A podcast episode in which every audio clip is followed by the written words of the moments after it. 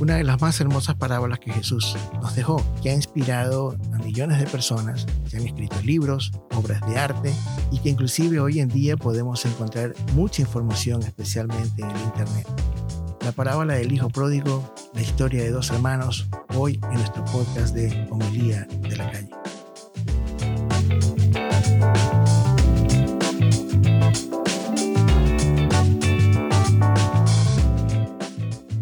Sean todos bienvenidos al podcast de Homilía de la Calle. Te saluda a tu amigo y servidor Wilfrido Matamoros, generando este podcast desde el centro de la Unión Americana en el hermoso estado de Iowa. Como te digo al inicio del podcast, hoy el hijo pródigo, la historia de dos hermanos. Una parábola que es exclusiva del Evangelio de Lucas y la encontramos en el capítulo 15. Para entenderla mejor, es fundamental conocer las dos parábolas que anteceden a la parábola del Hijo Pródigo. El inicio del capítulo 15, cuando nos dice, se acercaban a Jesús todos los publicanos y pecadores para oírle, y los fariseos y los que escribas murmuraban diciendo, Este a los pecadores recibe y con ellos come. Estos primeros versículos ya nos están a nosotros dibujando a quienes Jesús les va a dirigir las parábolas. Para darnos una idea, los publicanos y pecadores eran considerados impuros mientras que los fariseos, que pertenecían a un movimiento laico que enseñaba la ley, y los escribas, que eran considerados los intelectuales, aquellos que daban una importancia tremenda al culto, los no pecadores. A este público es al que Jesús se va a dirigir y empieza la primera parábola, conocida como la de la oveja perdida. Y dice, ¿qué hombre de vosotros teniendo cien ovejas y se pierde una de ellas, no deja las noventa y nueve en el desierto y va tras la que se le perdió hasta encontrarla? Y cuando la encuentra la pone sobre sus hombros gozosos, y al llegar a casa reúne a sus amigos y vecinos diciéndole, gozaos amigos, porque he encontrado mi oveja que se ha perdido. Os digo que así habrá más gozo en el cielo por un pecador que se arrepiente que por noventa y nueve justos que no necesitan de arrepentimiento. La parábola empieza diciendo, ¿qué hombre de vosotros? O sea, no es una parábola que empieza diciendo, había una vez un hombre. Me contaron que una vez un hombre. Imagínense que un hombre, no, cuando él dice, ¿qué hombre de vosotros? Ese está ya dirigiendo hacia las personas que él tiene enfrente. Como ustedes creen que el pastor era el dueño de las 100 ovejas, no creo. Tuve la oportunidad de, de, visitar Israel y todavía se pueden ver en algunos lugares a estos pastores con las ovejas. Créanme lo que si el pastor fuese el dueño de las 100 ovejas, quizás no estaría en ese trabajo que no es nada fácil. Esta parábola le empieza dedicándose a los fariseos y a los escribas. El hecho de ser responsable de las 100 ovejas hace que este pastor, al perder una sola, salga a buscarla. Si tenemos 100 y se nos pierde una, quizás no saldríamos a buscarla esa solita. Pero quién sabe el castigo que podía tener este pastor cuando venga el dueño de las 100 ovejas y les diga, aquí me falta una. Vas a tener que trabajar gratis. Quién sabe si lo castigaba pero la cosa está en que este pastor se siente responsable por esa oveja y sale a buscarla. Muchos pueden pensar que este pastor fue un poquito irresponsable porque con quién dejó a las, a las, otras 99 ovejas. Pero imagínate si tú fueses esas 99 ovejas, ¿no te sentirías ahora mucho más seguro que tu pastor por una sola se va a arriesgar y va a salir a buscarla? Yo pienso que las 99 que se quedaron ahora tienen un mejor concepto del pastor. Hay que ser un poco imaginativo en ese sentido entender que él no las dejó abandonadas. Debió haber quizás buscado a alguien, las dejó en una cueva. Es posible que él haya dejado encargada las 99 ovejas y para mí de hecho lo hizo. Y él sale a buscarla una sola. En la época de Jesús, una oveja se podía perder por uno o dos días. Y quizás al tercer día, el pastor a no encontrarla tenía que darla por muerta, tenía que darla por desaparecida y finalizar la búsqueda y regresarse. Es casi seguro y lo reconocían, me imagino, las personas que estaban en ese momento escuchando a Jesús. Que este pastor fácil estuvo entre uno y dos días buscándolo. A tal punto que cuando él se la encuentra, dice que la pone sobre sus hombros. Esta acción ha generado muchas obras de arte. Sin duda, creo que tú has de haber visto más de una vez a Jesús con una oveja en los hombros. ¿Cómo habrá estado esa oveja después de uno, dos días perdida? Nerviosa, asustada, deshidratada, con hambre, sin fuerza, que el pastor se la pone en sus hombros y la regresa. La parábola continúa diciendo, gozoso él regresa con la oveja en los hombros. El pastor tampoco era Superman, o sea, era un ser humano. que quién sabe esos 24 o 48 horas también él tuvo su cansancio, pero sin embargo no le importó y la carga. Y dice que al llegar a casa reúne a sus amigos y vecinos, diciéndole, gózate conmigo porque he encontrado la oveja que se me perdió. Y esta parte de la primera parábola de la oveja perdida termina con lo que muchos consideran que es un chiste de Jesús. Escuchen lo que dice esta parte. Dice, os digo que así habrá más gozo en el cielo por un pecador que se arrepiente que por 99 justos que no necesitan de arrepentimiento. Esta última línea que les he leído, están ahí los tres caracteres que van a ir apareciendo en este capítulo 15. Habrá más gozo en el cielo. ¿Quién está en el cielo? El Padre. Por un pecador que se arrepiente, la oveja que se perdió, que por 99 justos que no necesitan arrepentimiento. ¿Quiénes son los justos? Ya los vimos al comienzo, los escribas y los fariseos. Y ahí termina la primera parábola. En el versículo 8, en cambio, empieza la parábola de la moneda perdida. Y dice, ¿o qué mujer que tiene 10 dracmas, se le pierde un dracma, lo enciende la lámpara y barre la casa y busca con diligencia hasta encontrarla? Y cuando la encuentra reúne a sus amigas y vecinas, diciendo, gozaos conmigo, porque he encontrado la dracma que se ha perdido. Así os digo que hay gozo delante de los ángeles de Dios por un pecador que se arrepiente. En esta segunda parábola de quiénes son los que participan en la parábola. Por un lado tenemos el dragma que se pierde y tenemos a la mujer que desesperadamente la busca. Hay una tradición en los pueblos orientales, especialmente en el área donde Jesús vivió, que habla de que las mujeres iban recolectando estas monedas hasta formar un collar de 10 monedas que él usaban en su vestido nupcial. Es simplemente una tradición oral. Entonces, aparentemente ya esta mujer tenía sus 10 dracmas completos. El dracma era una moneda bien pequeña, muy chiquita. La mujer o la tenía en este collar, quizás el nudo se le desata y se le cae una. Aunque ellas no trabajaban, ellas no podían ganar dinero. Sin embargo, quizás recibían dinero de parte del esposo, del encargado de la familia, para que hagas las compras diarias. También dicen que las guardaban en un pañuelo. Entonces es posible que la moneda se haya caído. La desesperación de esta mujer nos dice lo valioso que para ella era. El hecho de usar la lámpara es porque las casas en esa época, las ventanas eran altas, estaban por arriba de la cabeza, como las claraboyas. Y para los pisos utilizaban piedra basáltica, piedra negra. Entonces imagínense un dracma chiquitito que se cae sobre una piedra negra aunque sea de día, al no ver luz, esta mujer viene y coge una lámpara y la baja al piso para poder encontrar el dracma. Veamos, sin embargo, estas pequeñas comparaciones. En la parábola de la oveja perdida se pierde una y se quedan 99 guardadas. El pastor es hombre. Mientras que en esta segunda parábola tenemos una moneda que se pierde y nueve que no están perdidas. Quien encuentra la moneda es una mujer en ese momento yo me imagino que Jesús debió haber ganado muchos puntos, especialmente entre sus seguidoras mujeres. En ambas parábolas algo se perdió. Recordemos, en la parábola de la oveja perdida, ¿quién se pierde? Se pierde una oveja. Acuérdense que la oveja es un ser irracional, o sea, es un ser que no piensa, un, animal. Y el animal, si se puede decir, no tiene voluntad sobre sí misma. Una oveja se puede perder por mil razones. Es más, podríamos decir que si la oveja se pierde, no es por culpa de la oveja Jesús nos da a entender de que el dueño de la oveja no se siente responsable por la que la oveja se pierde. Quien se siente responsable es quien está al cuidado de ella. Quien realmente podía tener responsabilidad sobre la oveja era su dueño. Pero sin embargo, quien sale a buscarlo no es su dueño. En la primera parábola se pierde una de 100. En la segunda parábola se pierde una de 10. Y en la tercera parábola que yo, aparte de decir la parábola del hijo pródigo, digo historia de dos hermanos, porque son dos hermanos, uno de los dos es el que se pierde. Una de las cosas que tienen en común las dos primeras parábolas es el festejo.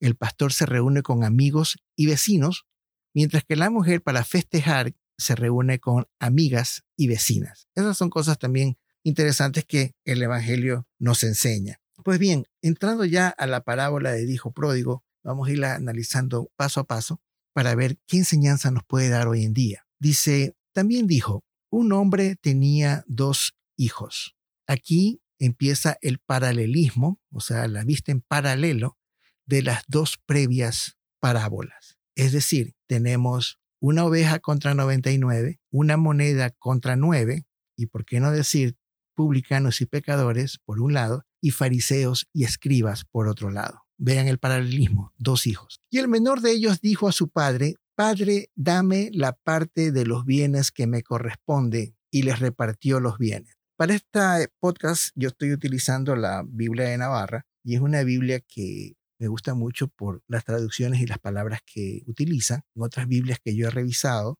dice, Padre, dame la herencia que me pertenece. Y en ese sentido, si queremos ser un poquito más estudiosos de lo que la enseñanza de la escritura nos dice, la palabra adecuada, según traducciones directamente del griego, es dame la parte de los bienes. Hay una gran diferencia, si nos vamos a la cultura de esa época, reclamar la herencia. Hoy en día nosotros tenemos el concepto de herencia de bienes, pero en esa época no. La herencia era tomar también responsabilidad del apellido, responsabilidad de la casa y responsabilidad sobre la familia. Entonces, al reclamar la herencia, el hijo estaba también reclamando todo eso, se estaba haciendo responsable por todo lo que implicaba eh, pertenecer a la familia. Pero el texto original no habla de herencia, sino de bienes.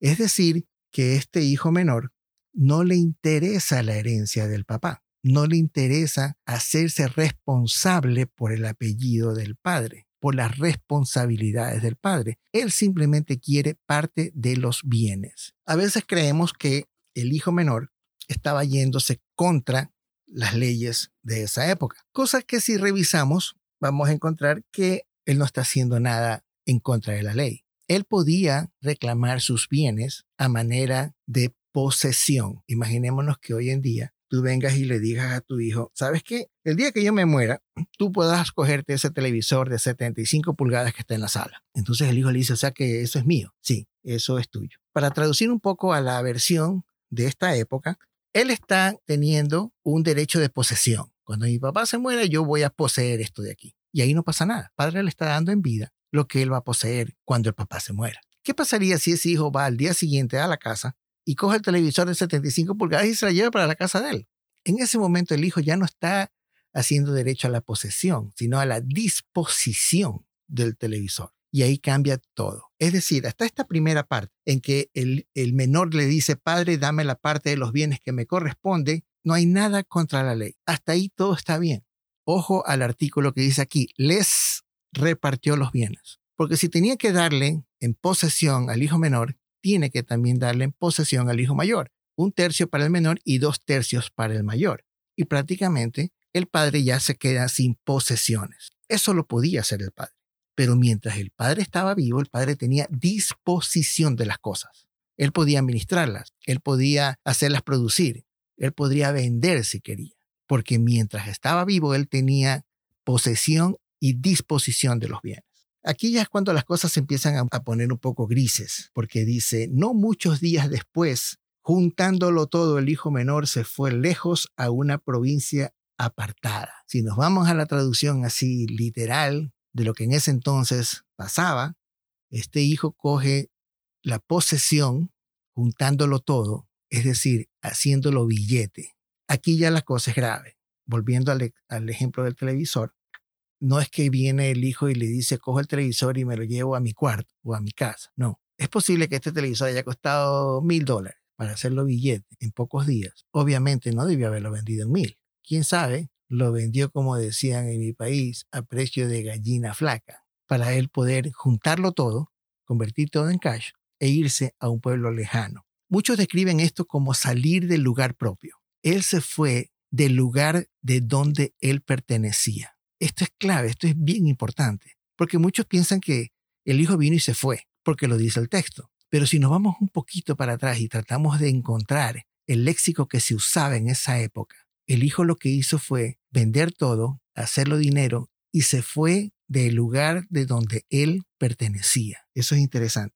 Dice, se fue lejos a una provincia apartada y allí desperdició sus bienes viviendo perdidamente. El Evangelio no nos dice exactamente cómo lo perdió. No sabemos si el tipo se dedicó a jugarla, si se la tomó, si la despilfarró eh, haciendo cosas inmorales, no tenemos idea. Simplemente dice que desperdició sus bienes. Desperdiciar, tanto en esa época como ahora, es gastar las cosas de una manera no razonable. Continúa, y cuando todo lo hubo mal gastado, vino una gran hambre en aquella provincia y comenzó a faltarle. Cuando uno habla de gran hambre, tendremos que imaginarnos las hambrunas que desgraciadamente existen hoy en día.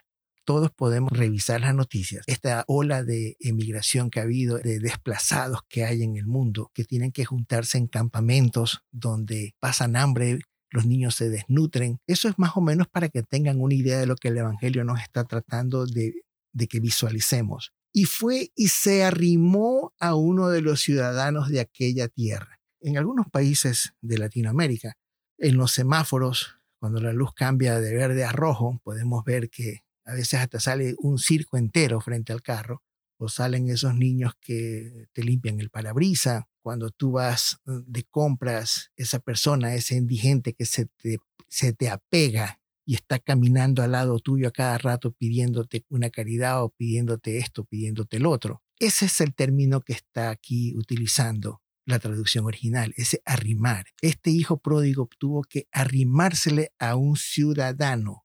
El ciudadano, que es una palabra que no la encontramos mucho en la Biblia. No quisiera hablar de memoria, pero si una o dos veces es utilizada en el Evangelio de Lucas, y si revisamos los otros evangelios, no es una, un término muy fácil de encontrar, pero representa definitivamente una persona con cierto estatus social. O sea, no era un cualquiera al que éste se le arrimó se le arrimó una persona que tenía poder, que tenía cierto estatus social, obviamente que tenía dinero. Y es posible que, volviendo a la analogía de la persona que se nos arrima a pedir una caridad, es posible que uno venga y le diga, ya sabes que toma esto para y, vete. O ese niño que te está queriendo limpiar el vidrio con agua sucia, uno baja enseguida el parabrisas y dice, ya, ya, toma, sabes que toma esto de aquí, pero ya, vete, no estés aquí, no estés al lado mío, no, no me limpies el parabrisas que me lo vas a poner peor.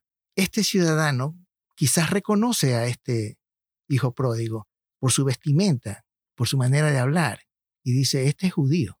Entonces sabes que ya para que se deje de molestarme, para que deje de arrimárseme, déjame enviarlo a una de mis haciendas a que aplazante los cerdos. Y de esa manera ya me va a dejar de molestar. Yo no es que quiero utilizar la imaginación, pero tiene mucha lógica. Y no lo digo yo, lo pueden revisar. Cuando quise preparar este podcast del hijo pródigo, me fascinó tanto el tema que terminé leyéndome dos libros. Como les decía, este ciudadano lo envió a su hacienda para que apaciente los cerdos. Específicamente, ¿por qué cerdos? El cerdo es un animal impuro. Y este hijo pródigo no le quedó otra que hacer algo que un judío nunca haría, que es juntarse con cerdos. Y dice que deseaba llenar su vientre de las algarrobas que comían los cerdos, pero nadie le daba. O sea, a pesar de que el tipo sentía hambre, y que deseaba, esta palabra desear es exactamente la misma palabra que Jesús utiliza previo a la cena. ¿Cuánto deseaba pasar esta Pascua con ustedes? Interesante, ¿no? Y deseaba llenar su vientre, pero nadie le daba de comer. O sea, no nos dice que comía, deseaba. Y volviendo en sí, continúa la parábola. ¿Cuántos jornaleros en casa de mi padre tienen abundancia de pan y yo aquí parezco de hambre? El hijo pródigo piensa,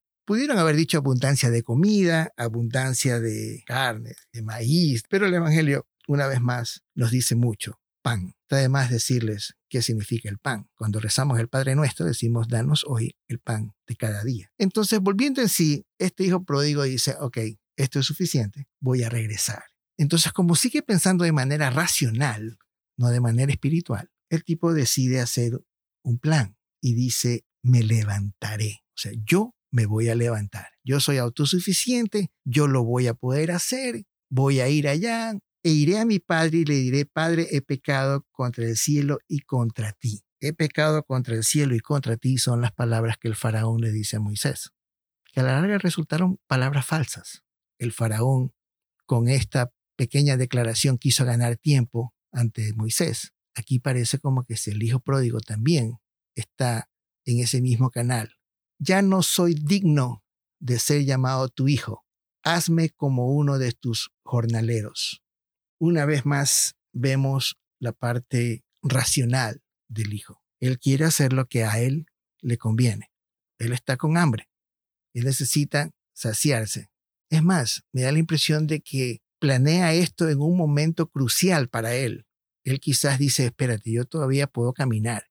No estoy tan débil todavía, no estoy tan desnutrido todavía. Así que déjame ir ahorita mientras yo tengo fuerzas y proponerle esto a mi padre. Entre la propuesta viene una propuesta que, que nos vuelve a decir lo, que, lo poco que le interesa al hijo pródigo, la parte espiritual. Ya no soy digno de ser llamado tu hijo. ¿Sabes qué? No importa, no pasa nada si, si, si te pones bravo, si te enojas, si ya no quieres ser mi papá. Yo ya sé que no, no tengo derecho a ser tu hijo. No me repongas como hijo. Hazme como uno de tus jornaleros. Pero los jornaleros son personas que hacen un trabajo y se les paga por eso. No le dice, hazme uno de tus siervos, hazme uno de tus esclavos. A pesar de todo lo que ha hecho, el tipo todavía tiene derecho a condicionar. Y dice, no, no, no, me hagas tu hijo hazme como tus jornaleros. No sé si la intención del hijo está en trabajar toda la vida hasta que pueda reponer todos los bienes y volvérselos a pagar al padre y ver qué pasa. Pero la cosa es que ese es el plan de, este hijo. Levantarse, ir donde el papá, decirle que ha pecado, que no es digno de ser y que quiere ser su jornalero. Continúa el Evangelio diciendo, y levantándose vino a su padre, y levantándose. O sea, una vez más vemos a un hijo pródigo totalmente autosuficiente.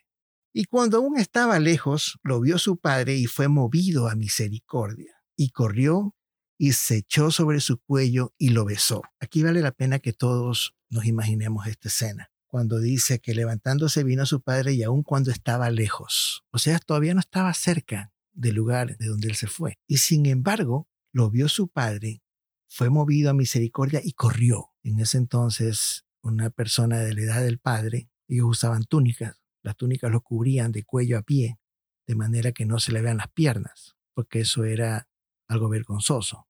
Debió haberse subido la túnica, pero sale corriendo y se le echó sobre su cuello y lo besó. Yo creo que estas pocas palabras que leemos, si nosotros nos las imaginamos, pueden conmovernos hasta a las lágrimas. Y no dudo que eso haya pasado quizás en muchas de las personas que estaban escuchando en ese momento, especialmente del lado de los impuros, de los pecadores, porque obviamente del lado de los fariseos, de los escribas, no estaban entendiendo lo que estaba pasando. No podían entender que el padre salga corriendo de esa manera a recibir a un hijo pecador. Aquí viene el plan del hijo. Padre, he pecado contra el cielo y contra ti, y ya no soy digno de ser llamado hijo tuyo. Pedro el Padre dijo a sus siervos, sacad el mejor vestido y vestidle, y ponedle un anillo en sus manos y calzado a sus pies. ¿Dónde quedó la segunda parte del plan del Hijo? Esa parte en la que él decía, yo ya no soy digno de ser llamado tu hijo. Desen cuenta de esto, o sea, nosotros como padres, ¿cómo nos sentiríamos si uno de nuestros hijos dice, padre, sabes que ya no soy digno de ser hijo tuyo? ¿Quién decide eso? ¿Quién decide por mí si declaro a mi hijo digno o no digno de mí.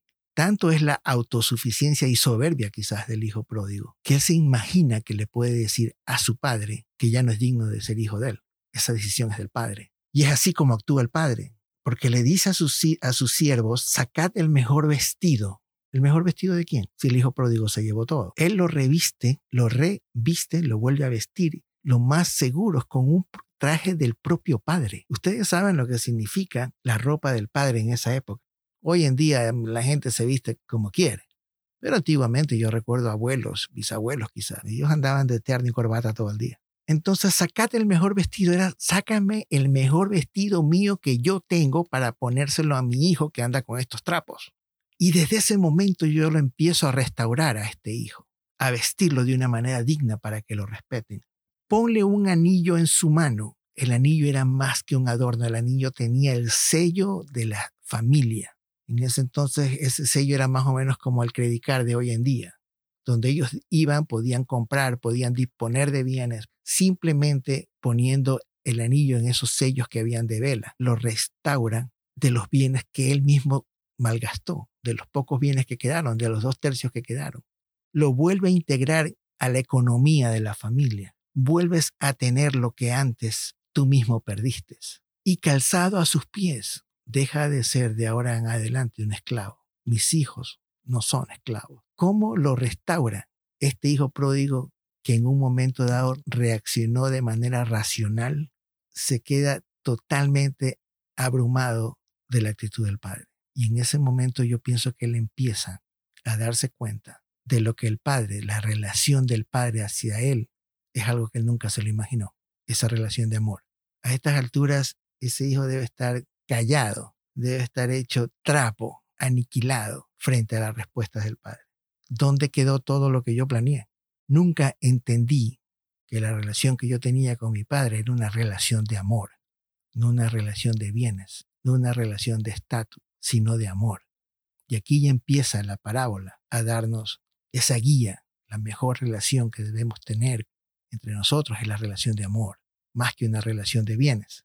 Continúa la parábola, y traed el becerro gordo, matadlo y comamos y hagamos fiesta. El becerro gordo es el becerro mejor alimentado. Escogían un becerro y ahí se lo alimentaban, pero así como Dios manda, para que en festejos grandes, comunitarios, familiares, poderlo comer. Matarlo y comamos y hagamos una fiesta. Porque este mi hijo muerto era y ha revivido, se había perdido y es hallado, y comenzaron a regocijarse. Si paramos ahí el cassette, como decíamos antes, vamos a encontrar las similitudes que tienen. Las tres parábolas terminan en festejo, en este regocijo, porque la oveja perdida fue encontrada, la moneda perdida fue encontrada y este hijo que estaba muerto es hallado. Y podría haber sido quizás el mejor final. Continúa la parábola y dice, y su hijo mayor estaba en el campo, y cuando vino y llegó cerca de la casa oyó la música y las danzas. Y llamando a uno de los criados le preguntó qué era aquello. La palabra no nos dice que el hijo mayor estaba trabajando o estaba haciendo algo duro, no, no nos da información. Simplemente nos dice que él estaba en el campo. Y cuando vino llegó cerca de la casa. Imaginémonos esta escena. El tipo se queda frente a la casa, parado, escucha esa música, la gente danzando. No va a averiguar qué pasa dentro de la casa. Imagino que debió haber gritado y llamado a uno de los criados que estaban allá y decirle, oye, ven acá, cuéntame qué está pasando allá adentro. Y el criado le dice, tu hermano ha venido y tu padre ha hecho matar al becerro gordo por haberle recibido bueno y sano. Yo me imagino que este criado debió haber ido con cierta alegría también a decirle esto al hermano mayor. Tu hermano ha venido. Tu hermano es el criado, identifica al hijo pródigo como hermano de él. Tu hermano ha venido y tu padre ha hecho matar el, el becerro gordo. Esto lo enoja a él y dice, no, yo no voy a entrar.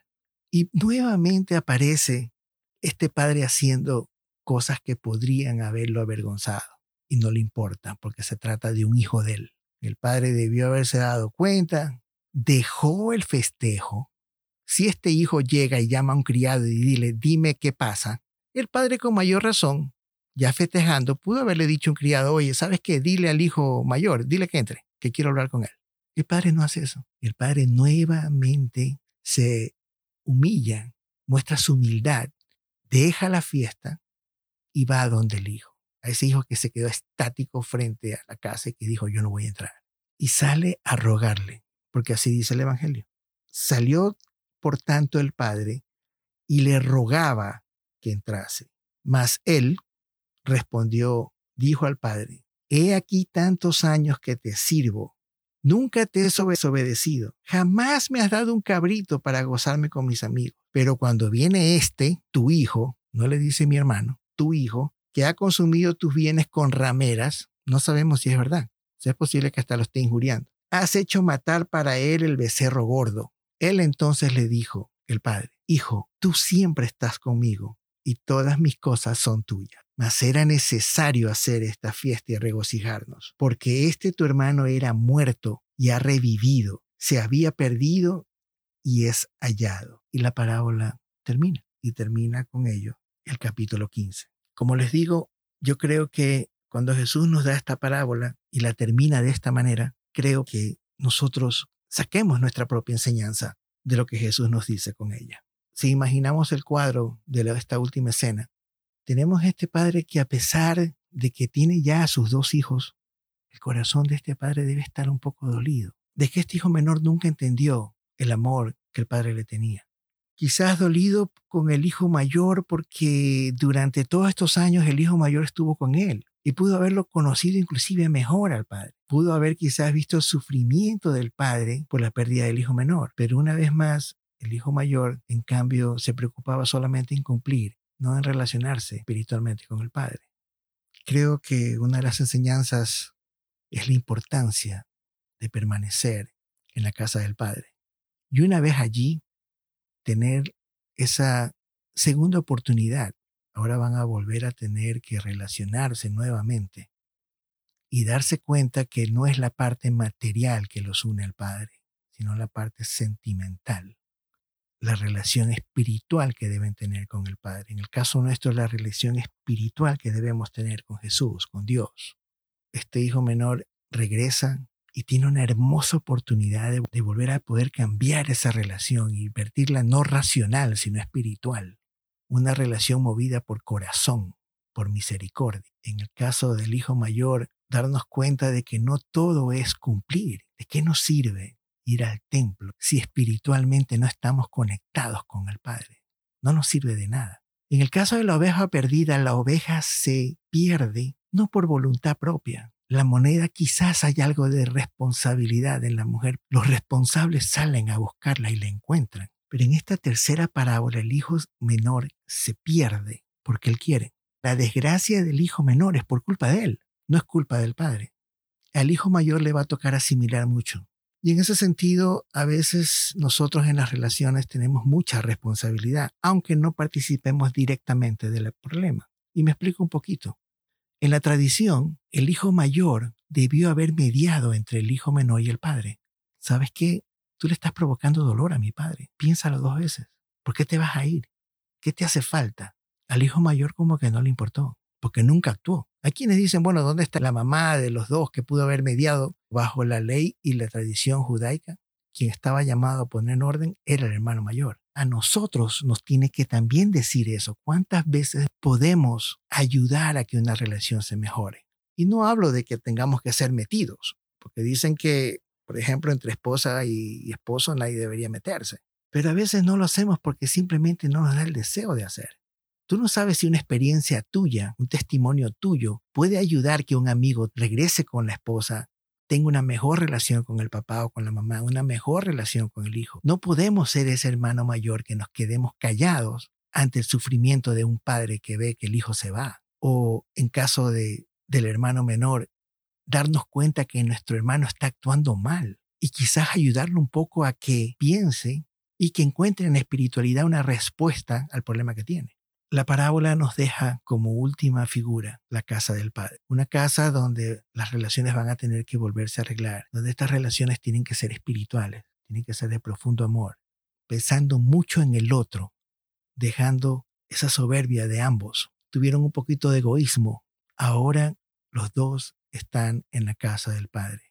Esta última escena nos invita a contribuir en el final, porque cada uno de nosotros tiene que ayudar a que la parábola se cierre. No olvidemos que el amor que Dios nos tiene es incondicional, que Él va a estar ahí cada vez que nosotros regresemos a la casa, que Él nos invita todos los días a mejorar la relación que tenemos con Él. Y como ese silencio del Hijo pródigo una vez que llegó a la casa, nunca vamos a poder entender la misericordia y el gran amor que Dios nos tiene. Esta fue Homilía de la Calle. Música